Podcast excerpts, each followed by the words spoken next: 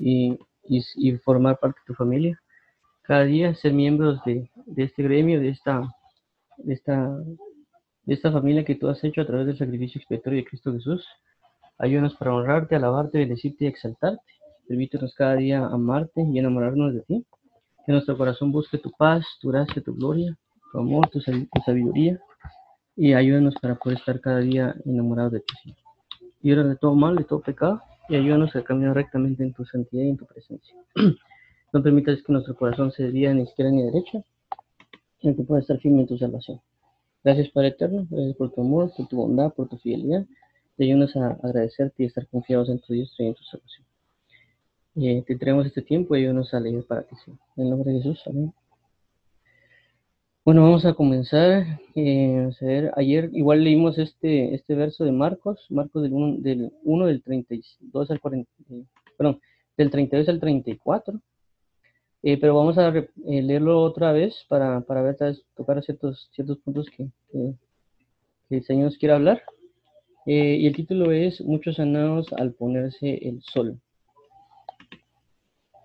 Dice, cuando llegó la noche, luego que el sol se puso, le trajeron todos los que tenían enfermedades y a los endemoniados, y toda la ciudad se agolpó a la puerta. Y sanó a muchos que estaban enfermos de diversas enfermedades, y echó fuera de muchos demonios, y no dejaba hablar a los demonios porque le conocían. Entonces, como vimos, una de las cosas que vimos ayer, para, para resumir de lo que leímos de esto, es uno de que todos tenemos la capacidad, eh, cualquiera, de echar fuera demonios endemoniados, es decir, media vez el que, el que cree en Cristo lo tiene. Lo otro también es de que para poder llegar a esto es lo que sucede aquí en el 32, es cuando llegó la noche, luego se puso el sol, es decir, que seamos trasladados de tinieblas a luz admirable, y eso va a dar la pauta para, para nosotros cambiar nuestra manera de, de, pensar, ya no habitar en tinieblas, sino en luz, y se va a comenzar a manifestar el Evangelio. Nosotros lo único que tenemos que hacer es creer que Dios ya nos ha dado cierta autoridad y también entender de que no es usarlo sobre los demás, de las enfermedades y los demonios, sino que es sobre nosotros mismos primeramente, tanto ser sanos nosotros y ser libres de demonios o espíritus inmundos que, que con nosotros. Por otra parte, aquí también dice, y toda la ciudad se agolpó a la puerta, es decir, si uno cumple con el Evangelio, vive el Evangelio, eh, toda una ciudad se puede, eh, puede venir hacia Cristo, porque la Biblia dice que Jesucristo es la puerta. Entonces, si uno cree en el Evangelio, uno sale de las tinieblas a, la luz admirable eh, y comienza a cumplir el Evangelio, como lo hemos visto que, es parte de esto, según lo que vimos ayer, que dice, el, que, cree en mí, en mi nombre, echará fuera demonios, pondrá sus manos a los enfermos y sanarán. Entonces, a la hora que vivamos el Evangelio, lo que va a pasar es de que la gente se van a golpear a la puerta, es decir, se van a comenzar a buscar a Cristo. Eh, luego el, versículo 34 dice, y sanó a muchos que estaban enfermos de diversas enfermedades y echó fuera muchos demonios. Otra vez recalca, y aquí, aquí ya cambia la palabra porque aquí dice todos. Aquí trajeron todos los enfermos y endemoniados y aquí dice que sanó a muchos. Enferme, de, eh, estaban enfermos de diversas enfermedades y echó que fuera muchos demonios. Dice, y no dejaban hablar a los demonios porque le conocían. Entonces, una de las cosas también que, tenemos que ver es de que eh, ciertas ciertos, eh, entidades espirituales van a saber, eh, nos van a, van a tener un tipo de conocimiento de quiénes somos nosotros. Así como de Jesús, que ellos decían, tú eres el Cristo, el Hijo del Dios vivo, que creo que lo vimos allá en otro, en otro pasaje, creo que fue el día martes, que decía, tú eres el Cristo, el Hijo del Dios vivo. Entonces, de alguna manera ellos conocían quién era Cristo Jesús sin aparentemente antes haber hablado con él. Entonces, eso también pasa con nosotros. Ellos pueden tener un tipo de conocimiento de quiénes somos nosotros, eh, que por supuesto solo se va a revelar en ciertos casos y que nosotros tenemos que tener cuidado, porque así como Dios tiene un conocimiento de nosotros, el, el enemigo de alguna manera tiene un conocimiento acerca de nosotros, y nosotros lo que tenemos que entender y comprender es lo siguiente que eh, uno tiene un conocimiento inclusive de sí mismo. Lo que Dios quiere y lo que necesita es de que nosotros no tengamos ni el conocimiento que nosotros queremos tener de nosotros mismos, ni el conocimiento de las demás personas, sea humanas o no humanas, en este caso los demonios, eh, que ellos no nos digan quiénes somos, sino que nosotros sepamos delante de Dios quiénes somos. eh, porque también la Biblia dice que no tengamos eh, un conocimiento mayor de sí mismos, eh, y también por consecuencia, por no, no, no, no pensar que somos más que los demás, sino tampoco menospreciarnos a nosotros mismos. Entonces no tenemos que tener ninguna de las pautas. No tenemos que de, las demás personas hablen de nosotros nos digan quiénes somos realmente, por así decirlo, sino que tenemos que ir con Dios porque Dios sabe y conoce quién soy yo, no como actualmente estoy, sino como me conoció en una eternidad pasada, según lo que dice la Biblia, porque dice, y a los que antes conoció, a estos predestinó. Entonces, si Él me conoció, me predestinó a hacer algo.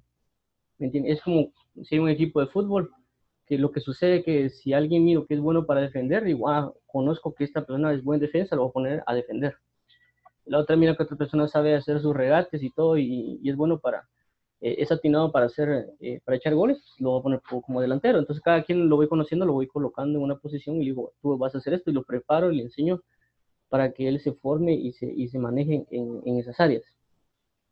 Entonces igual pasa con el Evangelio, eh, igual pasa con Cristo Jesús. Él nos conoce y nos envía y nos delega y nos establece y nos prepara de, una, de muchas maneras, no, no en ese orden, pero, pero sí lo hace. Entonces eh, necesitamos entender de que eh, no tenemos que dejar que los enemigos nos digan a nosotros quiénes somos nosotros. Lo mismo hizo Jesús. Eh, cuando vemos este ejemplo de los pasajes anteriores incluso. Y también no tener nosotros nuestro propio concepto de, nosotros mismos en el sentido de que, ah, yo pienso que yo soy esto, sino que ir delante de Dios y averiguar quiénes somos, tener una verdadera identidad porque el mundo se deja llevar y el mundo realmente tiene una crisis de identidad. A, través de las crisis de identidad vienen tantas cosas como el homosexualismo, el feminismo, el machismo, eh, qué sé cuestiones políticas, fútbol, eh, deportes, etcétera, inclusive cuestiones de, de, lo que le llaman el cosplay, que, que el cosplay prácticamente es vestirse de, de, una, de un personaje de serie anime, o pues los que manejan cómics se visten de personajes de cómics. Entonces hay una crisis de identidad. Hay personas que quieren, quieren ser como otras personas, eh, famosos, etc. Entonces no tienen identidad y buscan su identidad. Prácticamente los demonios o espíritus o incluso otras personas están diciendo quiénes tienen que ser ellos. Y las personas se dejan guiar por eso y se olvidan de que hay un creador que sabe que los creó y sabe cuál es su verdadera identidad. Y como dice la palabra, hombre y mujer los creó, varón y hembra. Eh, entre otras cosas, como somos libertades, eh, tenemos que llegar a ser libertades, ¿no? Dios nos va a formar para ser hijos, Dios nos va a formar para, para ser reyes y sacerdotes, para ser príncipes, no por los bienes que tengamos, sino por la plenitud de lo que significa un príncipe, la sabiduría, la rectitud, la justicia, etc. Entonces no tenemos que dejar que otros nos digan quiénes somos nosotros, o si no logran reconocer, sino realmente ir delante de Dios y nosotros conocer quiénes somos. Eh, entonces eso es lo que nos deja ver esto, esto de acá. ¿ya? Eh, esto también pasó con el apóstol, el apóstol Pablo, cuando hubo una divina y estuvo, la divina estuvo diciendo, la pitonisa dice en una traducción, la pitonisa fue la que, la que, les, la, que les decía qué es lo que tenían que hacer, pero quiénes eran ellos. Entonces nosotros tenemos que tener bien, bien entendidos que no tenemos que dejarnos guiar por lo que los, los demás nos digan, sino eh, por lo que Dios nos quiere decir y a lo que Dios nos envió, que fue prácticamente lo que hizo Jesús. Jesús ya sabía que era el Santo de Israel, ya sabía que era el Mesías, eh, pero no quería que, los, que por causa del testimonio de, los, de, las tinieblas se lograra eso, que Él se diera a conocer. Inclusive Él trató la manera de que no, las personas no, no lo conocieran realmente, por así decirlo, sino que solo fuera por medio de la revelación de Jesús, o perdón, la revelación de Dios Padre, y por eso vemos que, cuando Jesús pregunta, ¿y quiénes piensan que yo, que yo soy? Y, Pedro dijo, tú eres el Cristo, el Hijo del Dios vivo. Entonces en ese momento dice, no, eh, esto no te lo reveló carne sangre, sino mi Padre que está en los cielos. Entonces si nos damos cuenta de ahí, fue una revelación que Dios Padre le, le dijo a través de que Él era el Cristo, y la revelación venía de Dios Padre, no venía de los demonios o espíritus. Entonces, por eso es bien importante que el testimonio no venga de, de, las tinieblas, sino que venga de la luz, sobre todas las cosas. No, no permitir a nosotros que ellos, que las, las tinieblas definan quiénes somos, las tinieblas nos traten de exponer quiénes somos, o que las tinieblas den testimonio de quiénes somos nosotros.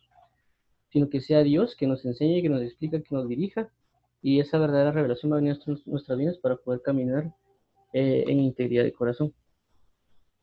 Entonces, em, eso fue esto es lo que estamos viendo aquí. Vamos a seguir con lo, siguiente. y no hablar de los demás. Otra cosa que, que, vemos, que puedo ver importante aquí dice, y no deja de hablar a los demonios, porque le conocían. O sea, lo vimos de la perspectiva ministerial, si queremos decirlo así, ahorita lo voy a tratar de, de, trasladar algo más, eh, más del día a día, en el sentido de, de lo que yo vivo. Y si no dejar hablar a los demonios, ¿qué significa que tanto como Dios habla constantemente a su pueblo de diferentes maneras, porque no es lo mismo, por así decirlo, como los que han visitado iglesias, de que tal vez alguien se para y comienza a profetizar y diga, así es el Señor, y conozcan todos, o inclusive que alguien viene y se nos acerca y nos diga, mira, Dios dice tal tal cosa, sino que desde el momento que nosotros prácticamente respiramos o habitamos y estamos aquí en Cristo, nos ha dado su Espíritu Santo para que Él nos dirija y la Biblia dice que nos recordará todas las cosas. Como nos recuerda todas las cosas, significa que Él está constantemente eh, con nosotros, guiándonos en todo tiempo y que nos está hablando, pero a veces nosotros no le prestamos mucha atención. Pero así como está el Espíritu Santo, también están los, los demonios eh, y espíritus inmundos que no creamos que es como que ellos vienen, se van de, de rumba, dirán por ahí, y luego regresan eh, y que, ah, no, que como que me perdí y me fui de viaje, sino que es el hecho de que estas entidades lo que hacen es, si uno les dio cabida, les dio la pauta para habitar en la, en, la casa, eh, pues ahí van a estar, pues, o inclusive dentro de uno, si uno les dio la pauta, uno pecó, eso, eso entra, o eso está ahí, eso ellos los van a estar hablando y diciendo las cosas. Nosotros tenemos que eh, venir y no dejar hablar a los demonios, es decir, no hacerles caso a lo que ellos digan, en nuestra vida. Si ellos nos dice, mira, odia a alguien, no hay que hacerle caso. Si alguien nos dice, mira, eh, ese como cae mal, no hacerle caso. Eh, comenzar a murmurar, mira, decir tal cosa de él, ¿va? tener cuidado con lo que uno dice, porque si no, lo que estamos haciendo es eh, dejando hablar los demonios y nosotros, a consecuencia, podemos terminar haciéndoles caso. Lo otro también es porque de alguna manera nos conocen, como les comento, es cierto, ellos no son omnipresentes como Jehová, ya no son como omnipresentes como Dios, como el Espíritu Santo que está en todos lados, pero sí tienen un conocimiento porque desde pequeños pudieron estar con nosotros los espíritus inmundos por eh, espíritus generacionales. Entonces ellos tienen un conocimiento, así como cualquier otra persona tiene conocimiento, en el sentido de que si alguien está con nosotros 20, 30 años, pues sabe cómo, cómo de alguna manera cuál es nuestro comportamiento, virtudes o faltas. Entonces igual pasa en el lado de las tinieblas. Hay gobiernos, hay maneras de vida, que, esas entidades espirituales ya lo conocen a uno, eh, no como, como un ministro, por así decirlo, alguien glorioso, sino simple y sencillamente porque saben que somos pecadores y saben que en qué pecados andamos, pues, y que en qué pecado nos hemos delicado cuando estábamos en, nuestra vana, en nuestra vana manera de vida. Entonces ellos tienen un conocimiento de nosotros, ¿me entiendes? No creamos de que ellos eh, como que no saben nada, hay que nosotros ya somos creyentes y que ellos no conocen nada de nosotros, peor. ¿Por qué? Porque entre más buscamos a Dios, ellos más van a buscar conocernos para hacernos caer. ¿Me entiendes? Eh, igual cuando alguien está en pecado, nos conocen porque estamos en el pecado. Pues. Entonces uno tiene que dejar de pecar, tiene que buscar a Dios para que, eh, para salir de, de, para ya no dejarlos hablar, para ya no dejar que nos conozcan, eh, para vivir en santidad y conocer la plenitud del Señor. Entonces ahí puede haber ciertos conocimientos, como digo, conocimiento ministerial, así como lo que pasó con Pablo, pero un conocimiento también de pecado, de que uno peca constantemente en esas áreas y los demonios espíritus saben, saben que uno, uno, peca en esas áreas y uno tiene que tener cuidado porque como digo, cuando ellos hablan pueden exponer ciertas cosas, ¿me entiendes? Eh, entonces inclusive pueden revelarle Dios al, eh, perdón, el enemigo puede así como el Espíritu Santo revela cosas de otras personas que, por, ejemplo, el Espíritu Santo nos puede decir, mira, esa persona tiene tal, tal y tal problema, hablarle tal, tal, tal y tal cosa. Entonces viene uno, eh, basado en lo que el Espíritu Santo le dijo a uno, viene uno y le habla, pero es porque el Espíritu Santo tiene conocimiento de la necesidad que tiene esa persona. ¿Ya? Entonces, eh, y así mismo pasa con las tinieblas. Las tinieblas, por ejemplo, si hay una mujer que tiene un espíritu de fornicación y el otro hombre tiene un espíritu de fornicación, el espíritu de fornicación le va a decir a otra persona, mira, esa chava, eh, vos, te la, vos, puedes estar en la cama con ella si haces esto, esto, esto, esto. Igual puede pasar con, con, otras, con otras cosas, Que ha sido como el espíritu de burla.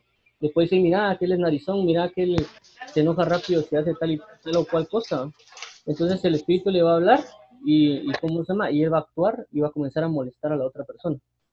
Entonces, como le, comentaba, ya hay una enseñanza a la luz y hay una enseñanza a las tinieblas que, que, como, como hay la naturaleza la misma, se van a comenzar a fungir lo mismo. Entonces, si uno logra ver en, en, la, en la escritura lo que significa cómo se mueve el Espíritu Santo y cómo habla y todo, probable, muy, probablemente casi muchas cosas van a ser del lado de las tinieblas. Así como el Espíritu Santo nos puede revelar de alguien, de, de lo que alguien es y cómo es para restaurarle, el enemigo puede revelar y dar y saber qué es la otra persona para destruirlo. Entonces eso es lo que vemos aquí porque, porque le conocen. Entonces los, los espíritus inmundos, demonios o cuestiones así nos conocen. Claro, los que están en, en nuestro rango, por así decirlo, porque si eh, tal vez le preguntan a Satanás quiénes son, no, no, lo único que va a decir es un pecador más, ¿no? ¿Me entienden? Entonces son, esas son esas, esas áreas, eh, esas áreas son las que se manejan, ¿me entienden? Entre más crezcamos eh, de, del ámbito de la luz, por así decirlo, y más comenzamos a vivir a Cristo, entre más avancemos entre la, como dice Efesios, porque nuestra lucha no es contra carne y sangre, sino contra principados, potestades y huestes de maldad en las regiones celestes. Cuando pasemos del rango de, de, de, huestes espirituales de maldad a principados y potestades, ya vamos a ser conocidos en esas áreas eh, celestiales o, o, en esas esferas espirituales. Y asimismo, ellos van a conocer y nos van a atacar de alguna manera. Asimismo, en lado de las tinieblas, esa, esa, esas, eso se va a comenzar a incrementar. Si alguien comienza a, pecar y pecar y pecar y pecar, ¿no? ¿Me entiendes? Porque nosotros conocemos ciertos pecadores, por así decirlo, que están ahí en el mundo y son conocidos por sus pecados y por, por otras cosas, como a veces ciertos presidentes, ciertos artistas, eh, cuestiones de farándula, ellos están muestran su pecado y, por supuesto, al, al, mayor conocimiento, los otros, los otros tipos de demonios o, entidades los conocen. Eh, y por eso los señalan, hacen muchas cosas con ellos. Entonces, pero volviendo al, al día a día, entonces los espíritus inmundos pueden dar a conocer cosas de nosotros a otros, ya sea por, para burla, ya sea para, para hacernos sentir mal, eh, cualquier cosa. Pueden dar a, revelar a conocer a una persona eh, y también a nosotros nos pueden conocer y comenzar a eh, hablarnos para que nosotros comencemos a pecar. Es como el, el simple y sencillo hecho porque ellos saben de que si nosotros agarramos, que le una, una ruta, en el sentido de que ellos no saben de que nosotros vamos a hacer ciertas cosas. Es decir, eh, si el enemigo sabe que me va a hacer caer a mí, por, por, por así decirlo, de que yo miro a, a una mujer, entonces tal vez sabe, si él me dice, mira, abrí tal página de internet para ver a tal mujer, no lo voy a hacer. Entonces él me puede decir, mira, métete a, a ver tal cosa, y sabe que el enemigo sabe que si me meto a ver tal cosa, me, eso va a provocarme que yo investigue tal otra, y va a llevar a que yo vea a, un, a una mujer, por ejemplo, o un video de pornografía, o, o alguna otra cosa que me va a incitar y me va, y me va a seguir, seguir, seguir, seguir, seguir. Entonces el enemigo sabe eso, entonces puede hacer de que yo lo haga. Haga lo otro, agarre como que esa curva, ¿me entiendes? Entonces por eso es que tener mucho cuidado. Y por ejemplo eso pasa también con las redes sociales. Entonces uno eh, tiene Facebook, Twitter o algo así, uno entra, entonces el enemigo sabe de que como esto es una gran, una gran red, entonces el enemigo sabe que puede hacer provocar a, otra, a otro, otro amigo, por ejemplo, que ponga un video de, de, una sensualidad de alguien, por ejemplo, o, de un, un, chiste mal, de burla o algo así. Entonces, ¿qué hace? Hace que el otro lo, lo ponga y yo, me hace a mí que yo venga y abra el Facebook. ¿Me entiendes? Porque él sabe de que si yo abro el Facebook voy a ver la publicación que también provocó al otro que la pusiera para que yo cayera. Entonces vengo yo, abro el Facebook, le doy, eh, le doy clic a la aplicación y cuando miro, miro la primera publicación del, del amigo tal que puso algo acerca de la sensualidad, acerca de la burla, acerca de cualquier otra cosa que a mí me afecte y que me hace caer. ¿Me entiendes? ¿Por qué? Porque ellos tienen un conocimiento de quién soy yo y lo que estoy buscando Dios y por lo tanto provocan cosas para que yo caiga. Entonces, uno, cierto, hay cosas que no puede quitar. Por ejemplo, a veces no sirve Facebook porque hablamos con amigos, compartimos cosas del Evangelio y todo. Entonces hay otras funciones que uno puede hacer, por ejemplo, el, el, el botón de dejar de seguir para no estar viendo esas publicaciones. Eh, y cuestiones por el estilo para que nosotros podamos, eh, podamos buscar más la santidad. de, como digo, del, del, lado de la luz también pasa lo mismo. Dios nos puede, no, eh, nos, puede, nos puede decir cosas que nos vayan a llevar a otras, porque tal vez si nos dice, mira, eh, parate, anda a hablarle a tal persona que ahorita va a salir a la calle, tal vez no, no lo hacemos. Entonces tal vez no va a decir, mira, eh, le, le, le, pone a uno, mira, anda a comprar un helado. Y uno, ah, que voy a comprar un helado.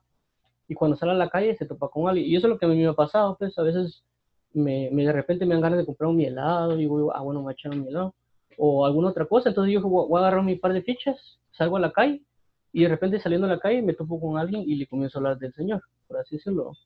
A veces no se da la pauta de, mira, el Señor te dice, no, sino, eh, como a veces es un amigo, hola, ¿cómo estás? Y en la conversación ya se da a hablar de Dios.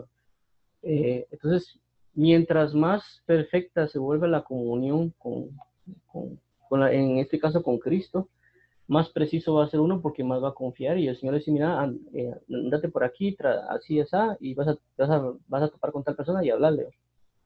De lado de las tinieblas pasa lo mismo.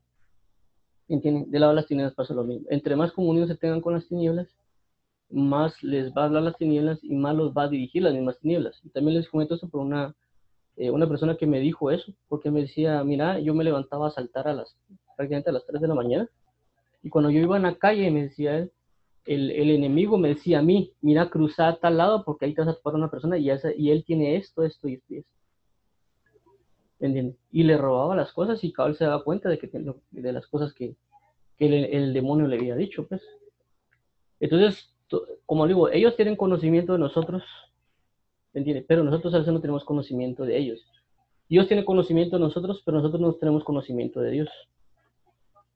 Entonces, de las dos vías, uno, a lo que comencé a hablar de esto es no dejar que los demonios hablen, callarlos, a callar esas voces de, de, decir, mira, eh, comete tal pecado, comete tal otra, decir esto, decir lo otro, sino que ahí comenzar a discernir cuál es la voz de Dios y cuál es la voz del enemigo, porque ellos nos conocen, ambos, tanto Jesucristo nos conoce, pero completos de eternidad, y también el enemigo nos conoce por, por todo lo que ha recopilado de nosotros, comportamientos, actitudes, dichos, todo, todo, todo, y cosas que inclusive el mismo enemigo impartió a nuestra vida.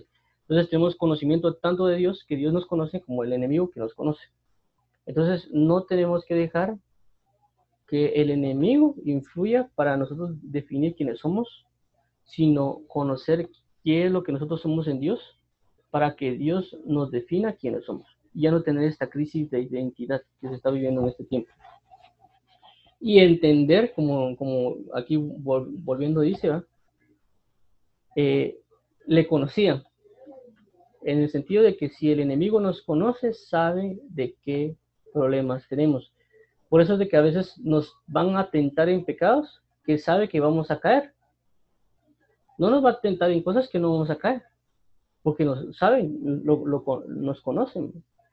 Entonces, ellos saben cómo hacernos caer de alguna manera, pero nosotros también tenemos que tener la confianza en Dios de que Dios sabe quiénes somos nosotros.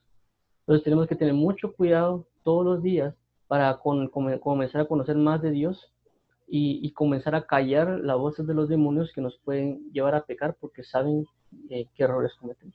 Inclusive saben cómo enojarnos, porque uno puede decir, no, yo quiero estar tranquilo, y el enemigo ya sabe cómo enojarnos y, y por lo tanto puede provocar a alguien y para hacernos enojar y nosotros caer en pecado. Porque la Biblia también dice, eh, eh, pero no pequéis, entonces el enemigo puede provocar de que uno se aire y, y peque. O sea, como les comentaba, en marco con que hablé, que los pecados no solo son de, fornicación, de adulterio, no, hay muchos más en el sentido de murmuración, egolatría, hechicería. Por, eh, paréntesis, hechicería no significa ser eh, eh, ocus pocus y cuestiones así que la gente dice, Sino hechicería es no hacer la voluntad de Dios en oración, etc. Eso es hechicería. Entonces, eh, también podemos tener soberbia, altivez, ira, eh, cobardía. Son, son pecados que están ahí, pero que a veces son como silenciosos, como la pereza. Yo a la pereza yo le llamo a veces un pecado silencioso, porque aparentemente no se ve. Y la mayoría de personas, podría definir yo tal vez para poner un porcentaje, tal vez el 90% de las personas son perezosas. Y alguien dice, alguien nos yo soy bien chambeador. Sí, pero es pereza, porque no lo está haciendo en la voluntad de Dios. Todo lo que no sea en la voluntad de Dios es pereza. Entonces, eh, tenemos que buscar vivir a Cristo Jesús. Tenemos que buscar que Él nos diga quiénes somos y que no las demás no nos definan quiénes somos a nosotros. Por eso a veces muchas personas de pequeño, el enemigo viene y los sella y les dice, ah, no, tú eres un tonto, tú eres un bruto, tú eres esto, tú eres otro. Entonces eh, el enemigo lo que está haciendo es sabe de que nosotros somos inteligentes y lo que hace es atacarnos con lo contrario. Este niño va a ser, el enemigo dice, este niño va a ser inteligente, este niño va a ser sabio. ¿Qué hacemos para que esa sabiduría e inteligencia no crezca? Ok, insultémoslo, digámosle lo contrario. Entonces cuando la gente, muchos de ustedes le dijeron, el niño, ah, usted es un bruto, usted no puede hacer las cosas, usted esto. Desde ahí el enemigo ya comenzó a decirles quiénes son ustedes por medio de otras personas que, lo, que influenciaron a estas personas y les comenzaron a definir desde su día, desde pequeños, quiénes, quiénes supuestamente son ustedes. Ah, es que usted es un tonto, usted es un bruto, usted es esto, usted es lo otro. Y entonces les comienzan a definir, les comienzan a definir, les comienzan a definir. De igual manera pasa como, por ejemplo, si una mujer es bonita. Ah, usted es bien bonita, usted es bien bonita. Entonces el enemigo inclusive está impartiendo vanidad, altivez y le está definiendo a, la señorita eso. A un hombre también le puede decir, no, es que usted es feo. Entonces el enemigo está tratando de definirle cosas eh, a, a la persona desde pequeño. ¿Por qué? Porque conoce, conoce que puede llegar a ser espiritualmente. ¿Por qué? Porque es un espíritu, pues, así como les he comentado. Así como una persona nace y se ve si es morenita, colochita, blanquita, así pasa espiritualmente. Lo que pasa es que nosotros no vemos como el, enemigo ve, o no vemos como Dios ve. ¿Me entiendes? Entonces nosotros vemos con nuestros ojos. Entonces nuestros ojos, ¿qué ven? Ven un cuerpo de morenito, blanquito, colochito, canchito. Entonces, del lado de lo espiritual, también los entes espirituales miran espiritualmente. Puede ser que a nosotros nos ven no nos ven morenitos, sino que ven nuestra, nuestra, nuestra, nuestra parte espiritual. Y cuando nacemos, nacemos con espíritu, pues, entonces ellos pueden ver, esta persona es así. Entonces vamos a atacarla de esta manera. Así como cuando alguien viene y, ah, voy a mostrar a aquel, o aquel es narizón, ah, narizó. Entonces pasa, pasa de la misma manera. Entonces espiritualmente ellos ven el defecto, ven ciertas cosas y así se van al ataque, al ataque, al ataque. Pero también, como digo, Dios ve virtudes, ve, cualidades y también comienza a formar, comienza a formar, comienza a formar. Por eso que hay veces de que eh, o Dios usa a nuestros padres o a inclusive amigos desde, desde pequeña edad a, a, darnos direcciones, dirección, dirección, dirección, dirección, dirección.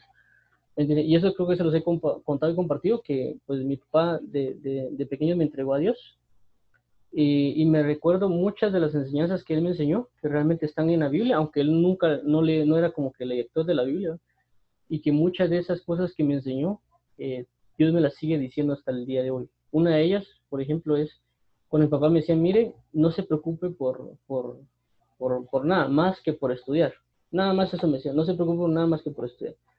Todo lo que sea para los estudios, pídamelo, que no se lo voy a negar. Es algo que siempre me decía. Porque eso no llegaba preocupado porque no había dinero, De ahí para irle materiales para, para, tal cosa. O como en el caso cuando entré a la universidad, mira, dame una computadora. Eh, necesito una computadora. Una computadora, ustedes saben que no es barata. No, no es como comprar un cuaderno o un lapicero. Entonces él me decía, no se preocupe por él. Todo lo que me pida, se lo voy a dar si es para estudiar. Entonces, yo le pedí otras charadas que no fueran estudios, me iba a mandar la porra o me decía, espérese, ¿no? Entonces, ¿qué entendí yo eso del Evangelio? Conocí una identidad de parte de Dios, que es una, una paternidad, porque la Biblia dice, si vuestros padres que son malos saben dar buenas dádivas a sus hijos, cuánto no más vuestro Padre Celestial os dará el Espíritu Santo a quien se lo pida. Entonces yo, yo recibí esa enseñanza cuando yo lo traigo a la vida es como Dios estuviera diciéndome a mí, mira, pídeme, pídeme lo que quieras, con tal que sea para mi reino, con tal que sea para mi gloria, pídame que no se lo voy a negar. Eso fue lo que yo lo aprendí Entonces, tanto Dios comienza a enseñar porque tiene un conocimiento en nosotros y desde, nuestra, desde que nacemos comienza esa impartición de enseñanza. No crean de que la enseñanza de Dios comienza desde que yo me convertí hasta cierto punto, sino comienza desde bebé, desde que alguien inclusive nace en, en, en el vientre, que, que desde ahí comienzan las administraciones tanto de luz y de tinieblas. Por eso que hay personas que dicen de que sus, nacimientos, sus partos fueron bien complicados, por todo lo, lo que puede acontecer eh, o lo que esta persona puede significar para el reino de los cielos. Y eso lo podemos ver en el caso de Moisés. Si se dan cuenta, Moisés casual, casualmente, desen cuenta y verifiquen la Biblia, casualmente antes del nacimiento de Moisés, poco antes, ya habían mandado a matar a todos los niños que no dieran a luz. Y después de que nace Moisés, dicen, bueno, manden a matar a todos los bebés. Pero fue a causa de quién mandó eso, a causa de, Moisés. O sea, espiritualmente, ¿qué, vivió Moisés? ¿Qué manifestó Moisés en la tierra? Bueno, espiritual, el ámbito espiritual, para que el enemigo dijera, a Faraón, manda a matar a todos los niños, porque no sabían quién era el que iban a ser, o dónde iban a ser este ente espiritual. Solo vieron la, manifestación espiritual, los demonios, espíritus inmunos, solo vieron esa manifestación pero no sabían dónde iban a ser el, Moisés. ¿Me entienden? Entonces vienen y mandaron a matar a todos, inclusive que dieran a luz.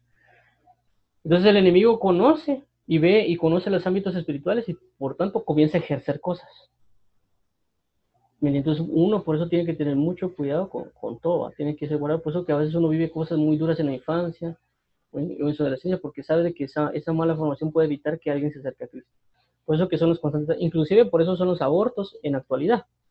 ¿Me entienden? ¿Por qué creen ustedes que ahorita se está dando una mayor manifestación de abortos a nivel mundial? Por lo menos, yo conozco por lo menos unas dos cosas. Dos, uno. Uno, la cantidad de abortos se da porque Dios va a enviar ministros para que prediquen su evangelio y así como en el caso de Moisés, que Moisés iba a nacer y que trataron de matarle Asimismo, en estos tiempos va a comenzar a venir muchos ministros de parte de Dios sobre la tierra para que prediquen el Evangelio y la gloria de Dios se manifieste sobre todas las naciones. Entonces, ¿qué hace el enemigo? Sabe que todos esos ministros van a venir. ¿Qué hacemos para matar a todos esos ministros? O para impedir que se manifieste la gloria de Dios, mátenlos. ¿Me entiende? ¿Y qué tiene que hacer para matar? Tiene que levantar un movimiento feminista para que digan, es mi cuerpo, yo hago con mi cuerpo lo que quiera y matar a ese niño. Entonces miren el arma de destrucción que se está volviendo las mujeres. Y también los hombres al, apoyar a esas mujeres. Y luego, cómo es en el ámbito político que dan las leyes para aprobar los abortos. ¿Y qué es lo que están haciendo? Únicamente haciendo un instrumento de maldad para matar a todos esos ministros que han de venir. Y lo mismo pasó con Jesús. Ah, venimos a buscar al rey, el Mesías, venimos a adorarle. ¿Y qué dijo Herodes? Dígame también dónde vendrá. Y después que dijo Herodes, manden a matar a todos. Y comenzaron a matar a los niños de tres años. De tres años para abajo. Porque no sabían cuánta edad tenía Jesús. Entonces esta, esta manifestación de abortos que está sobre la tierra es a causa de los ministros y la gloria de Dios que va a venir sobre esos niños. ¿Me entienden? Inclusive por lo mismo el homosexualismo, etcétera, todas esas son manifestaciones de lo que Dios conoce de los que han de venir y también lo que el enemigo conoce de aquellos que han de venir. Por eso es muy importante que nosotros, nosotros, esta generación de ministros o la generación un poquito más arriba. Que nos preparemos. Yo tengo la convicción de que va a haber ministros y yo no sé si hablo con la persona, lo que los que no vieron Pitos Picapiedra, yo le pondría así los ministros Bam Bam, pues no tengo otra manera de decirlo. Los Bam Bam, si ustedes vieron la, historia de, los picapieras, Bam Bam era un niño que agarraba las, casas y las movía, que tenía mucha fuerza, que tenía mucho poder. Entonces yo creo de que los, ministros que han de venir van a ser ministros Bam Bam, es decir, van a ser niños con una autoridad, una gloria de Dios muy grande, pero que necesitan ser guiados por personas sabias, maduras, instruidas. Y en este caso los que están acá necesitan hacerlo. ¿Me ¿Por qué? Porque van a haber tanto poder, tantas manifestaciones, pero que necesitan una guianza verdadera porque se pueden dejar guiar por mucho poder. Entonces nosotros tenemos que buscar mucho a Dios, mucha sabiduría y prepararnos como ministros sabios para aconsejar a esos que han de venir. ¿Me entiende? Porque van a venir sobre la tierra. O sea, y eso se está manifestando. Pues si usted compara la palabra de lo que aconteció con Moisés y lo que pasó antes de que Moisés viniera, y lo mismo que pasó con Jesús, y lo que antes de que Jesús eh, padeciera, cuando, cuando ya estaba, de la matanza hacia los niños, pues. Entonces, ese es el, conocimiento. Eh, lo otro, pues también el aborto es una falta de amor, porque la Biblia dice de que el que fornica pega contra su propio cuerpo y muchas de las consecuencias de lo que ha pasado a causa del aborto son por, pura fornicación. ¿Me entiendes? Es, un fruto de la fornicación. Entonces, si yo no me amo a mí mismo, ¿cómo voy a amar a los demás? Pues amarás a, a Dios con toda tu mente, con todo tu corazón y a tu prójimo como a ti mismo. Entonces tenemos la, eh, ellos no se pueden, no pueden amar a un niño, ¿por qué? Porque ellos no se están amando a, ellos mismos, ¿por qué? Porque están fornicando. Entonces cuando miran el fruto, ese fruto que está saliendo, lo quieren matar. eh, porque no se aman a sí mismos, entonces no van a amar a los demás. Entonces, por eso que nosotros tenemos, eso es a lo que iba con el aborto y, a lo que iba con el conocimiento de tanto de Dios que conoce a las personas como el, las tinieblas como conocen a las personas. Por eso cuando el enemigo dice, desde el vientre de tu madre te di por profeta y te conocí, y te di por profeta de las naciones. Entonces el enemigo también sabe eso y ataca, sabe y ataca, ataca, ataca, ataca, ataca. O sea, no, como digo, estamos en una guerra espiritual y no entendemos que el enemigo está ahí y, y nos conoce, nos observa, está ahí al pendiente. No sabemos que está ahí, pero ahí está. Y cuando llegue el momento, ¡bam! el ataque. ¿Me? Por eso cuando ustedes comienzan a buscar a Dios, comienzan a, a entrarse más a Él, a Él, entonces el enemigo comienza a generar estrategias para atacar. Por eso es que inclusive me dijo una, una, una persona, mira, pero lo que pasa es que yo no oro porque comienzo a orar y los, comienzos los, los, problemas se, me comienzan a dar. Entonces dejo de orar. Entonces yo le digo, mire, pero, o sea, véalo así. O sea, el enemigo sabe que usted sí ora. Usted le van a quitar esa oración con ataques. Y eso le funciona. Pues. Entonces, como digo, a cada quien lo atacan diferente. No a todas las personas les atacan igual. ¿Me entienden? Los ataques son bien diferentes. Una persona lo pueden atacar con más trabajo, le dan más trabajo y más trabajo más trabajo más trabajo más trabajo. Entonces él está tan ocupado por querer ser responsable y trabajar, trabajar, trabajar, que ahí lo tienen caminado. Pues. El enemigo lo tiene rodeado, lo tiene cercado, lo tiene atormentado y ahí él va trabajando, trabajando, trabajando y eso trabajando en la paz. Y ahí lo tiene. Y según él es el responsable. Hay otras personas que no son así, otras personas que no quieren trabajar, solo quieren andar de peluche, haciendo así todo, que pasa la vida que no hay nada malo, que no sé qué, que ahí voy caminando, ahí voy de poco a poco y ahí divagando por el mundo. Entonces a cada quien lo agarran diferente forma. Otras personas pueden agarrar mucho su propia, su propia autoridad, es decir, de que ellos digan, ah, yo sí, o busco a Dios y todo, y voy a hacer las cosas así, así, así. Entonces ellos pueden generar una iglesia, pueden generar una congregación, pero Dios nunca se los pidió. Entonces ellos agarraron su propio camino, su propia religión, su propia manera de ser, y así se van en esta dirección. Entonces podemos ver diferentes circunstancias diferentes situaciones que el enemigo puede torcer. ¿Me entiende? Que el, enemigo puede buscar para que nosotros nos desviemos. Diferentes maneras, como digo. Y pongo ejemplos de lo normal, porque a veces lo que hacemos a veces mucho es trabajar, o lo otro contrario, lo que hacemos mucho es andar de, de, sin hacer nada, o inclusive a veces bajo nuestro propio conocimiento queremos hacer las cosas. Entonces el enemigo sabe eso. El enemigo sabe. Y así trata de guiarnos para lo malo. Pero también entendamos de que Dios también sabe que nosotros cometemos esos pecados. Y también por eso Dios manda o nos da revelaciones, palabra y todo, para que nos sigamos en el mismo camino. Entonces tenemos aquí, a lo que iba a hacer esto es eh, a callar las palabras del enemigo. Ya no sigamos creyéndole al enemigo, ya no sigamos eh, otorgando la autoridad al enemigo a la hora de creerle, a la hora de oírlo y seguir sino que tengamos la pauta de orar, leer la palabra y la palabra nos va a decir las cosas de cómo hacerlo de manera correcta. Si usted lee en el libro, el libro de Proverbios, también habla de la mujer, la mujer adúltera, que dice que con sus labios habla y le dice hacia eh, eh, como dice, ven, eh, llenémonos de, amores para que vayamos a la recámara. Vamos a, vamos a leer ese versículo porque creo que sí va a ser muy importante verlo. Eh, por, por la figura de, del, del, cómo, es el, cómo es el enemigo que habla. O sea, Proverbios 8. En unos hechos creo que es, es, es 9. No recuerdo cómo es. Mujer adúltera. Aquí está la mujer insensata.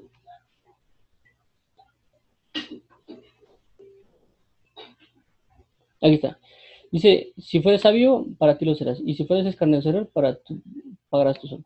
La, mujer insensata es alborotada, es simple e ignorante, se sienta en la silla de las puertas de su casa, en lugares de alto de la ciudad, para llamar a los que pasan por el camino, que van por sus caminos derechos. Dicen a cualquier simple, ven acá. A los faltos de cordura dijo, las aguas hurtadas son dulces y pan comido en oculto es sabroso. Y no saben que allí están los muertos, que sus convidados están en lo profundo del cielo. Entonces, esto de acá realmente no está hablando de una mujer, mujer, mujer, es decir, de, sino que está hablando de una entidad espiritual, que esa es la actitud de la, de la, entidad espiritual. Es decir, esta entidad espiritual que lo manejan como insensatez, dice que la, insensatez, es simple e ignorante, que se sienta en la puerta de su, de su casa. Es decir, él tiene una subdimensión espiritual, se sienta ahí, se, y, va, y va viendo a quién pasa. Dice, en lugares altos de la ciudad, es decir, que él tiene una altura, una potestad, es decir, que está en un lugar alto, significa que ya tenido un lugar de, eh, se ha entronizado sobre algún, algún lugar. Dice, para llamar a los que pasan por el camino, es decir, para llamar a los que pasan en el camino. ¿Qué camino? Si lo podemos decir, ellos van en el camino de Dios, entonces es, la insensatez está atenta a decirle a alguien, mira, a llamarlo, mira, aquí estoy, porque van en el camino de Dios. Entonces lo que hace es hablarles para qué? Para que se desvíen. Dice que van por sus caminos derechos. Dice a cualquier simple, ven acá.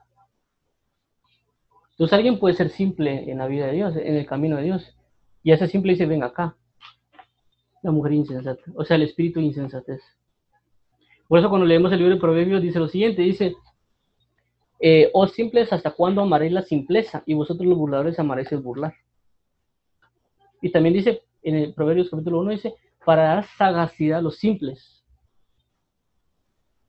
Entonces, ahí, esa es otra cosa, la simpleza, que uno dice, ah, no, no, hombre, si, si solo hay que hacerlo así, si, eh, no, hagámoslo de tal manera, así simple, así como que sin conocimiento, sin tanto adorno, sin tanta cosa, pues uno se puede dar cuenta cuando uno es simple.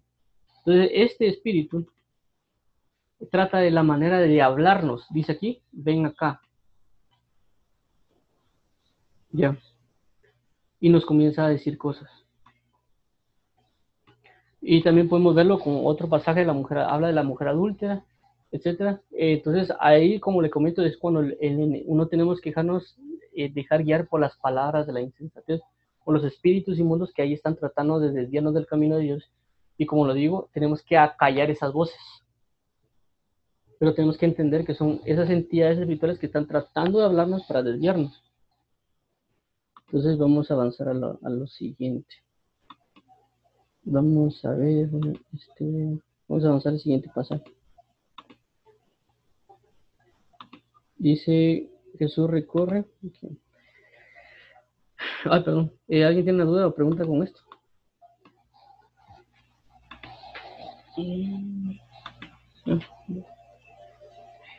Dice Jesús recorre Galilea predicando. Dice, levantándose muy de mañana, siendo aún muy oscuro, salió y se fue a un lugar desierto y allí oraba. Y le puso, y le buscó Simón y los que con él estaban, y hallándole le, le dijeron, todos te buscan. Él les dijo, vamos a los lugares vecinos para que predique también allí, porque para esto he venido. Y predicaba en las sinagogas de ellos en toda Galilea y echaba fuera a los demonios. Entonces aquí vemos otra, otra combinación, por así decirlo. Vemos predicación y echar fuera demonios. Otra vez, allá, anteriormente decía que sanaba y liberaba. Y aquí dice que predicaba y liberaba. Y esto, aquí, esto es algo que sí me gustaría ver bien bastante porque miren, pues dice aquí, levantándose muy de mañana, siendo aún muy oscuro, salió y se fue a un lugar desierto y allí oraba. Entonces Dios a veces nos, nos solicita a nosotros que nos levantemos de mañana a buscarle, a orar a Él, para estar preparados prácticamente para nuestro día, que son momentos muy importantes para orarlo, que tal vez ahorita no me voy a tener de lo que sucede en, esos tiempos, prácticamente esos tiempos de, madrugada o de las vigilias. Dice, eh, y aquí algo que me impresiona bastante, porque dice, y le buscó Simón y los que con él estaban. Entonces aquí lo que me da a entender a mí es de que Dios busca unos tiempos de madrugada, y que Él también, a pesar de que busca los tiempos de madrugada, nosotros tenemos que ser, tomar la actitud de Pedro, también buscar ese tiempo de madrugada y buscar a Jesús en la madrugada, porque es el tiempo que Él va a orar. Entonces aquí se va que Jesús va a orar al tiempo de madrugada, o, está, o va a la dimensión de oración, como lo decía, va a la dimensión de oración en ese tiempo de madrugada y espera que nosotros tengamos la actitud de Pedro de ir a buscarle en esa dimensión de oración que nosotros queremos buscar a Jesús y no entendemos de que Jesús va a estar en la madrugada orando o esperando que oremos. Nosotros tenemos que ir a buscar a, Jesús, a Jesús, así como Pedro, para encontrarle, para decirle, bueno, ¿dónde está Jesús? ¿Qué se me hizo Jesús? Va? Ah, fue al lugar de oración. Yo, para ir a buscarlo a Él, tengo que ir a ese mismo lugar de oración de mañana para estar con Él, para, para tener esa actitud de, de Simón, de Pedro. ¿ya? Y también dice, le buscó Simón y los que con él estaban. Entonces puede haber otras personas en el mundo que también tienen la misma actitud. Y, si, y aquí como dice, y Simón fue a buscarlo. Si nosotros somos una cobertura, unas personas que tenemos de alguna manera, eh, Dios nos ha motivado, si nosotros logramos buscar a Dios de mañana, vamos a, provocar que otras personas también le busquen de mañana. ¿ya? Porque aquí lo, lo dice de manera grupal. Y hallándole, es decir, que como la dice, el que busca encuentra. Eh, entonces le, le, lograron hallar de mañana. Entonces, si nosotros queremos buscar a Jesús, nosotros queremos tener conocimiento de Jesús, tenemos que buscarlo de mañana, muy de mañana. Y si lo buscamos muy de mañana, lo vamos a encontrar, así como lo que dice acá Pedro, Simón. Y dice, y no le dijeron, todos te buscan. Entonces le vuelvo a decir, mira, todos te buscan. Porque entonces toda la tierra está buscando a Dios, lo que pasa es que no saben dónde encontrarlo, entonces lo van a encontrar muy de mañana en el lugar de adoración. Si nosotros hacemos eso, vamos a encontrarlo según lo que aquí está escrito en la palabra. Y dice, él les dijo, vamos a lugares vecinos para que predique también allí, porque para esto he venido. Y predicaba en la sinagoga de Dios de Galilea y Chafraima. Entonces, si nosotros queremos manifestar el Evangelio, si nosotros queremos vivir el Evangelio y hacer lo mismo que Jesús hizo, tenemos que, aquí nos da el orden. Tenemos que levantarnos muy de mañana, aunque sea oscuro, aunque esté en un lugar desierto. O sea, el lugar desierto puede ser que no haya nadie y orar. A consecuencia de eso, eh, ¿y esto por qué? Porque tenemos que buscarlo, no solo nosotros, sino todos. ¿Para qué? Para encontrarlo. ¿Sí? ¿Y, qué, ¿Y esto qué significará? De que Él nos dé la, el mandamiento de ir y predicar. Porque ya estamos llenos en el lugar íntimo y en, esas, en ese momento de intimidad que Él nos dio las órdenes, Él nos dio la intimidad, nos dio la palabra, todo, vamos a ir a poder hacer a predicar a los lugares vecinos y predicar también inclusive en iglesias. ¿Para qué? Para echar fuera demonios. Entonces, si se dan cuenta aquí prácticamente si lo quieren llamar así como muchos dicen una fórmula o, el, o, la esencia de cómo Dios quiere que nosotros hagamos la predicación del Evangelio. Levantarnos muy de mañana a buscarle, saber que si lo buscamos a ese tiempo lo vamos a encontrar, no solo nosotros, sino que todos aquellos que lo busquen. Y que también nos va a dar la autoridad y gracia para que vayamos y prediquemos, porque vamos a ser capacitados y formados. Y nos va a dar la oportunidad de predicar no solo en general en los lugares vecinos, sino también en, las sinagogas, es decir, en las iglesias, y también echar fuera demonios. Eh, no sé si tienen aquí alguna duda con esto. Con esto.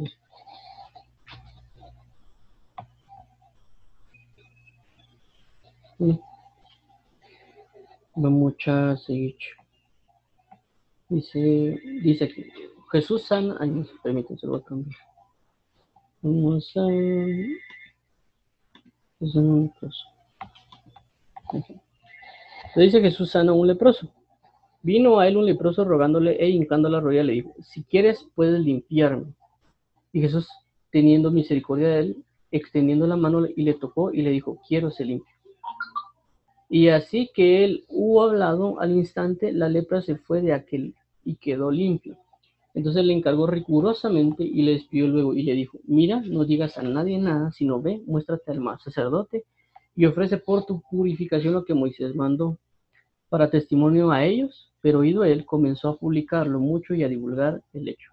De manera que ya Jesús no podía entrar abiertamente en la ciudad, sino que se quedaba fuera en los lugares desiertos y venían a él de todas partes. ¿Alguna pregunta, duda o comentario aquí?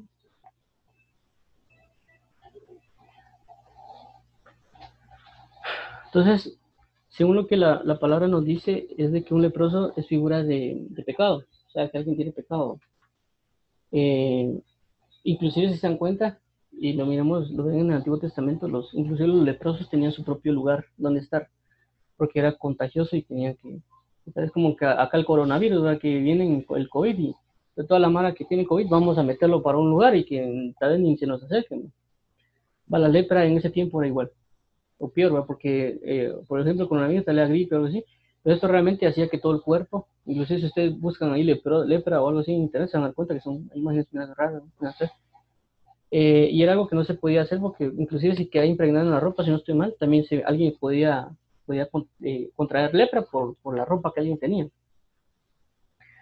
Y la cuestión de que ellos vivían en lugares aparte, separados, y ahí está, y era su ámbito, es decir, no podían entrar en la ciudad en teoría, y si lo hacían, lo tenía que ser separado, algo así como lo un metro ahorita. Entonces igual pasaba allá, no, no era, no se le podía, en teoría no se le podrían secar porque podía contra la lepra, tenían que vivir lugares apartados. Entonces, eso que nos da a entender a nosotros de que realmente el pecado, y por eso mismo Dios nos metió en esta tierra, porque somos como leprosos, prácticamente el pecado es como lepra, y estamos aquí apartados en este mundo llamado tierra, eh, y que no podemos entrar completamente al reino de Dios. ¿Por qué? Porque ellos no tienen lepra, pues. entonces dice acá, entonces aquí vamos a lo que vamos. Entonces tenemos que entender que tenemos lepra, tenemos pecado, y esta persona dice, e hincando la rodilla le dijo, si quieres puedes limpiarlo. Entonces, este versículo 40 es algo que muchos, muchos de nosotros a veces tenemos con Dios. ¿Me entiendes? Sabemos que Él puede perdonar pecados. Pero a veces nosotros no sabemos si Él nos quiere perdonar nuestros pecados. Y pues es bien impactante este versículo 40. Porque a veces uno sí, Él perdona pecados, pero no sé si va a perdonar mi pecado. Yo quiero que perdone mis pecados. Y eso nos impide a veces llegar delante de Él y le decimos, mira Señor, eh, yo sé que puede limpiar pecados, yo sé que puede perdonar pecados. Eh, y, se lo podemos pedir, pero no sabemos si Dios quiere o no quiere. Entonces tenemos que entender que Dios sí quiere limpiar el pecado, si Dios sí quiere perdonar nuestro pecado. Ya, porque dice aquí, si quieres, puedes limpiar. Entonces, Dios sí quiere limpiar nuestros pecados, si quiere perdonar nuestros pecados. El que a veces pone la pauta de no es nosotros. Si sabemos que lo hace, pero a veces no pensamos que lo puede hacer con nosotros. Porque uno dice, ah, no, es que este, esto nunca me lo va a perdonar Dios. ¿Por qué? Porque a veces oímos que otras personas dicen, no, esto nunca te lo va a perdonar Dios. Y la Biblia dice que Dios perdona todos los pecados. El único pecado que no perdona es contra el Espíritu Santo, pues, pero eso es, otra cosa. Pero acá nos está diciendo, entonces nosotros podemos agarrar este verso y aquí Jesús dice, y Jesús teniendo misericordia de él, extendió y le tocó la mano y le extendió. Y le dijo, quiero, ser limpio. Entonces Dios quiere limpiarnos, Dios quiere extender su mano y tocarnos. Y como le digo, es bien impresionante, ¿por qué? Porque toca al leproso que no puede ser tocado. ¿Me entiendes? como así que alguien viene y no usa mascarilla, no usa los guantes y sabe que tiene COVID y le dice, mira, si quieres puedes limpiarme o sanarme del COVID. Y viene Jesús y lo toca. Y dicen que no, que tiene que ser un metro de distancia, no sé qué. Entonces, esto era la lepra era contagiosa, pero viene Dios y lo toca. Algo que no se podía hacer, pues tenían que, inclusive no, no recuerdo muy bien que decían que los, inclusive los leprosos tenían que tener como campanitas o algo así, para darse cuenta que ahí venían los leprosos. Entonces viene Jesús y hace algo que nadie hace, un leproso tocar al leproso. Él no se contamina pero, pero, y sana por medio de su poder a, a este leproso. Y le dijo, quiero ser limpio y le dio la sanidad. Entonces nosotros sabemos de que Dios no puede contaminarse con el pecado y que nuestro pecado no le va a afectar a Él. Lo que va a hacer es que nos va a sanar, nos va a perdonar y nos va a restaurar, nos va a limpiar espiritualmente, ya no vamos a ser leprosos espirituales. Eh, y eso es bien importante y como digo, aquí tomarlo en cuenta porque yo lo tiré al lado de los pecados, pero también esto puede ser con cualquier eh, sanidad. A veces uno tal vez Dios lo quiere sanar a uno, pero Dios le va a decir, mira, yo quiero ser sano, pero tú quieres Dios. Y yo le puedo decir, mira, si quiero. Entonces el versículo cuando dice, y, y, así que él hubo hablado, al instante la lepra se fue, se fue de aquel y quedó limpio. Entonces el encargó, miren, pues, y aquí es bien, esto es bien impresionante porque miren lo que le hizo. Entonces le encargó rigurosamente y le despidió luego. Y le dijo, miren esto, mira, no digas a nadie nada. No digas a nadie nada. ¿Cómo así de que Dios hace un milagro en mi vida y yo no tengo que decirlo? Él me está restaurando y ¿por qué no lo tengo que decir? Dice, muéstrate al sacerdote y ofrece por tu purificación lo que Moisés mandó para testimonio de ellos. ¿Y qué dice él? Pero oído él, comenzó a publicarlo mucho y a divulgar el hecho, de manera que ya Jesús no podía entrar abiertamente en la ciudad, sino que se quedaba fuera en los lugares desiertos y venía en él. Entonces, él no hizo nada, hasta donde, hasta donde aquí dice, no hizo lo que Dios le mandó hacer. ¿Qué hizo? Lo que él quería. ¿Por qué? Por guiarse por sus emociones. Por guiarse por lo que él quería hacer y no por lo que Dios le mandó hacer. Entonces, muchos de nosotros hacemos eso. Hacemos lo que nosotros queremos hacer, aunque Dios ya nos dijo que nos basáramos en lo que está escrito para testimonio de los demás, pero nosotros preferimos nuestras emociones y hacer lo que nosotros queremos hacer. Hacemos lo que Dios nos dijo que no tenemos que hacer. Y como digo aquí dice, le encargó, eh, dice, le dijo rigurosamente, no digas nada a nadie. ¿Y qué terminó haciendo él? Comenzó a publicarlo mucho y a publicar el hecho. ¿Y qué fue lo que le dijeron que no hiciera? Esto. Le dijeron, mira, específicamente, mira, te lo estoy diciendo, pon atención. Es como cuando uno le diga a alguien, mira, pon atención. Te, te pido, por favor, que no vas a hacer tal, tal cosa. No, pero te lo estoy diciendo, hazme caso, por favor.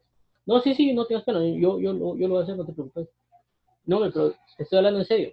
¿No lo vas a hacer? No, está bien, no, tranquilo, yo voy, como, yo voy a hacer lo que, lo que dice la Biblia, yo voy a hacer lo que dijo Moisés, lo que está escrito, no te preocupes. Yo ya leí la Torah, ya me la sé 20 veces, ya, ya me la sé de memoria, no tengas pena, yo voy a hacer caso. ¿Y qué termina haciendo? No, mire, fíjese que me sané, no sé qué. Y todo lo que le dijeron que estaba escrito que tenía que hacer, no lo hizo. Entonces nosotros tenemos que tener mucho cuidado de hacer lo que nosotros pensamos que tenemos que hacer y entender que Dios ya dejó muchas cosas escritas que tenemos que seguir al pie de la letra para testimonio. Entonces, ¿qué dice acá? Dice, muéstrate al sacerdote y ofrece tu purificación, lo que Moisés mandó, para testimonio. ¿Y qué fue lo que Moisés mandó? Lo que está escrito en la palabra.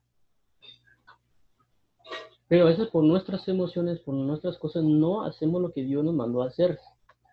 Y nosotros pensamos de que lo que estamos haciendo es correcto pero no nos basamos en la escritura. ¿Y qué hizo Dios? Basarse en lo que está escrito. Ve al sacerdote, ofrece tu purificación, porque Moisés mandó para testimonio a él. O sea que esto iba a servir para testimonio basado en lo que estaba en la ley. Si iba a regir a la ley, iba a estar basado en la ley, iba a tener un testimonio por medio de la ley. Iba a decir, eres sano. Porque eso era parte de lo que aparecía en la, en la escritura acerca de los leprosos. Iba a ser restituido otra vez para el pueblo. Pero no hizo nada lo que Dios le mandó hacer. Entonces, vuelvo y recalco, nosotros, Dios nos va a decir lo que está escrito. Tenemos que regirnos a lo que está escrito y hacer lo que Dios nos manda hacer. ¿Por qué? Porque va a tener repercusiones. Dios no lo va a decir, nos lo dice por algo. Por eso que tenemos que basarnos por lo que está escrito. Y si se dan cuenta acá, dice, comenzó a y divulgar el hecho, de manera que Jesús ya no podía entrar abiertamente en la ciudad. Entonces, ¿qué es lo que tal vez Jesús quería hacer? Entrar abiertamente en la ciudad y traer bendición sobre esa ciudad o algunas otras características que Dios conocía y Dios tenía entendimiento de las cosas acerca de la ciudad. Pero a causa de eso ya no pudo entrar a la ciudad, sino que se quedó fuera en lugares desiertos y venían en todas partes. Nosotros tenemos que ser muy conscientes de lo que, lo que hagamos sea para Dios, que lo que estemos haciendo está basado en la escritura que Dios nos dijo. Y no basarnos en lo que yo opino, en lo que yo pienso, en lo que yo quiero, etcétera, etcétera, etcétera, sino basarnos en lo que está escrito. Porque Dios cuando nos va nos va lo que está escrito, porque Él sabe por qué lo hace.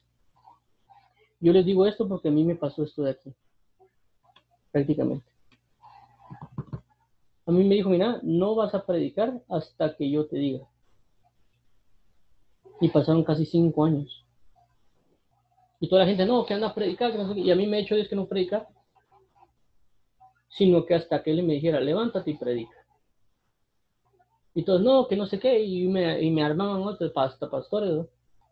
Y Dios me marcaba y me decía, no lo hagas hasta que yo te diga. Y aparentemente está contradiciendo la escritura, pero no la estaba contradiciendo, porque Él me había dicho y la Biblia dice, hasta que Él nos mande a ir y predicar el Evangelio, tenemos que hacer. Mientras tanto, tenemos que estar estudiando, meditando, guardando la palabra, entrando en oración, hasta que llegue el momento de nuestro llamado y que lo hagamos. Pero el llamamiento de la predicación, como lo dijo en el libro de, de Mateo y de Marcos, aparte de mi modo, si yo tengo a alguien en la par, le voy a, le voy a hablar del evangelio, pues, pero no es lo mismo que yo venga y me pare, me pare en un bus, me vaya a las iglesias, o etcétera, etcétera, a la que yo le hable a alguien que está a la par, o se voy en el taxi le digo, mire, usted conoce al Señor, y le comienzo a hablar, o sea, no es lo mismo, pues. Entonces yo conozco más o menos esto, de lo que está acá. Entonces por eso le digo, es bien importante esto, porque Dios le va a decir exactamente lo que uno tiene que hacer.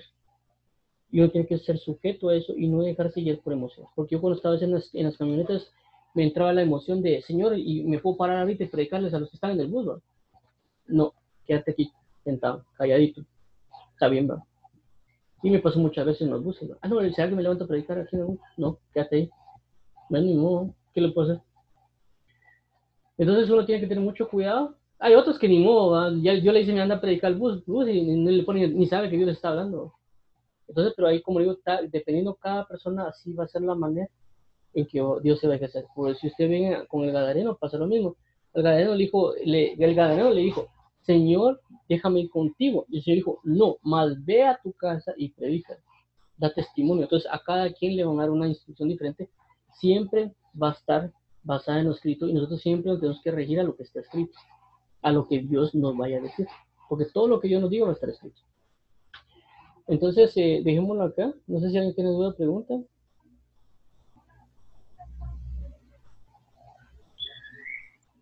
Eh, sí, y yo. Para variar yo. No tengo Gracias, buenos días. Mira, este, mm, eso que estabas hablando de, de que eh, pues, el, perdón de pecados y la sanidad van de la mano, ¿no? Obviamente primero perdona pecados y después eh, sana. Porque así como dijo, es más fácil perdonar pecados o sanar. Y después de que dijo eso, sanó al hombre y, lo mandó a su casa, ¿verdad? En, sí. en un pasaje. Pero aún así, hay otro relato en la Biblia donde también sana a un ciego de nacimiento. Y ahí le preguntaron sus discípulos que quién había pecado, si sus padres o, él, para haber nacido ciego. Y Jesús le respondió, no es que este pecó ni sus padres, sino que para que las obras de Dios se manifiesten en él.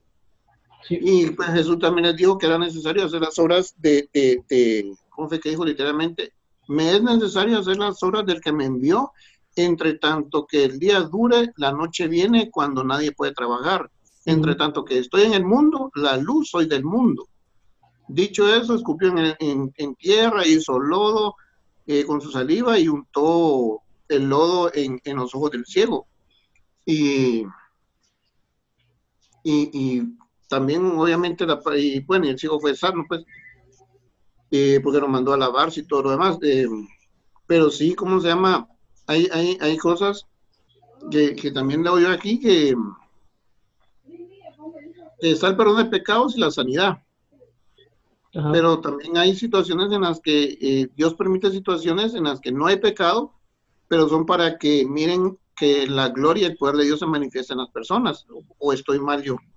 No, es que bien, mira, cuando Dios siempre da una sanidad, siempre trata el, perdón de pecados. Es decir, Él podría no dar solo la sanidad, pero Él siempre trata de dar la, siempre trata como que el perdón de pecados, porque para Él es importante.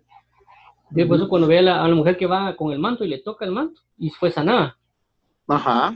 Y dije, y después, ¿qué le dijo Jesús? Ve porque por tu fe has sido salva. Entonces la salvación, o sea, o sea el, enfoque de Jesús es ponerle más prioridad al perdón de pecados que a la sanidad. Es decir, sí puede sanar sin el perdón, pero Dios lo que él necesita es el perdón de pecados. Porque él puede sanar a alguien, ah, sanen todos y boom, y todos sanados. Pero, de que, como decía alguien, ¿de qué le sirve que alguien le crezca un brazo? Lo único que va a pecar va a pegar con los dos brazos, no va con uno. O sea, pero el hecho es eso. O sea, Dios sí puede sanar sin necesidad de que, ah, bueno, te perdono tu pecado. Pero para Él es mucho más prioritario perdonar pecados que sanar. Eso fue que le dijo al otro, mira, tus pecados se son perdonados. Él puede hacerlo, pues, él viene y sana y sana. Inclusive lo, lo hace, pues, hay personas que inclusive llegan y por esa misma misericordia son sanados. Pero para el enfoque de Dios siempre es eso. Por eso cuando vemos en, lo que vimos en Santiago con el hecho con aceite, dice, y tus pecados son, eh, les, eh, y será sano. Y si tuviera algún pecado, le será perdonado. O sea, lo sanó primero y después vino su perdón de pecados, porque oraron por él. Pero Dios siempre trata la manera de, estar en esas dos vías, por lo mismo de que hay, hay, enfermedades, hay pecados, pero hay, hay enfermedades o cuestiones así que a veces vienen por causa de pecados. No todas vienen por causa de pecados. Exacto, a ese, no, no, todos, no todos, no todos vienen por causa de pecado, como le digo, porque lo que le decía ayer, si, si alguien viene y, se, y te quita el suéter y anda así como que desnudo, durmiendo en el, en el piso y teniendo una cama, él fue insensato, o sea, se va a enfermar por su pura insensatez. Pues. Pero igual esa insensatez es un pecado, pues porque él es insensato. Si es insensato, estás cumpliendo con el, pecado de insensatez. Entonces está haciendo lo mismo. Pero por consecuencia, pasan otras cosas que, que, uno no sabe, etcétera, etcétera, etcétera. Pero no por causa de pecado se dan. O sea, es genética. La genética está mala, ni modo, la genética lo, lo va a formar, pero pero él así como dice, en, así como dice en, Juan 9, en Juan capítulo 9, versículo 2, cuando los discípulos le preguntaron Y le preguntaron sus discípulos diciendo, Rabí, ¿quién pecó? ¿Este o sus padres? Para que haya nacido ciego. Respondió Jesús, no es que pecó este, ni sus padres, sino que las obras de Dios se manifiestan en él. Ajá, exacto, por eso le digo, no todos los pecados vienen por eso. Eso fue la, inclusive ayer lo, lo, recalqué, no todos los pecados traen, traen enfermedad, pero muchos de los pecados sí traen enfermedad. como digo, hay cosas que son naturales, pues, o sea, ya las dejó estipuladas, ni modo, pues. Es como usted agarra agua, agarra limonada y hace una agua y limón y forma una limonada, es una fórmula. Es como le digo, hay pecados que sí vienen a causa, hay enfermedades que sí vienen a causa de pecados, pero no todos los pecados vienen a causa de enfermedades. Eso sí lo, lo, indiqué ayer, ajá. Pero lo que sí necesita Dios es el perdón de pecados. O sea, a lo que refería esa, en ese versículo, ese, ese escenario, es del sentido de que él peca, el, el, perdón, es de que no pecó, o sea, que los pecados que él cometió no provocaron eh, su, su, cuestión de los ojos. Pero también se, creo que después lo ve y dice, mira, no, peque, no peques más, no sea que te acontezca algo peor. Pero, o sea, no significó que por causa de algún pecado él tuvo esa enfermedad, sino que simple y sencillamente vino así. Pero si, si pecaba, sí le iba a venir, sí le iba a acontecer ciertas cosas.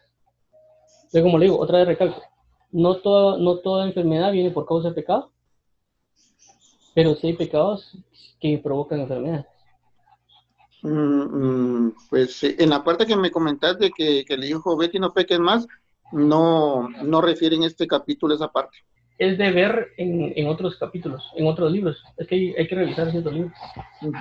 Pero como vuelvo al recalco, como digo, no todos los pecados provocan enfermedades. Pero siempre Dios busca, Dios siempre busca el perdón de pecados. ¿Me entiende por qué? Porque es cierto, no pecó, pero sí cometió pecados. O sea, como digo, el pecado que él hizo de la ceguera no le dio la ceguera. El pecado no le dio la ceguera. Sino que ya vino así, pero eso no significó que no pecó.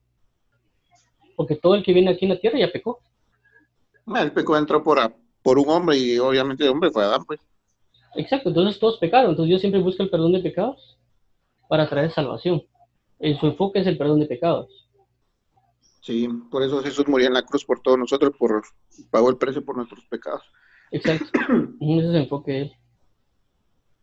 Mm, ya, está bien, gracias, gracias. bueno, entonces dejamos que ya ahorita de otra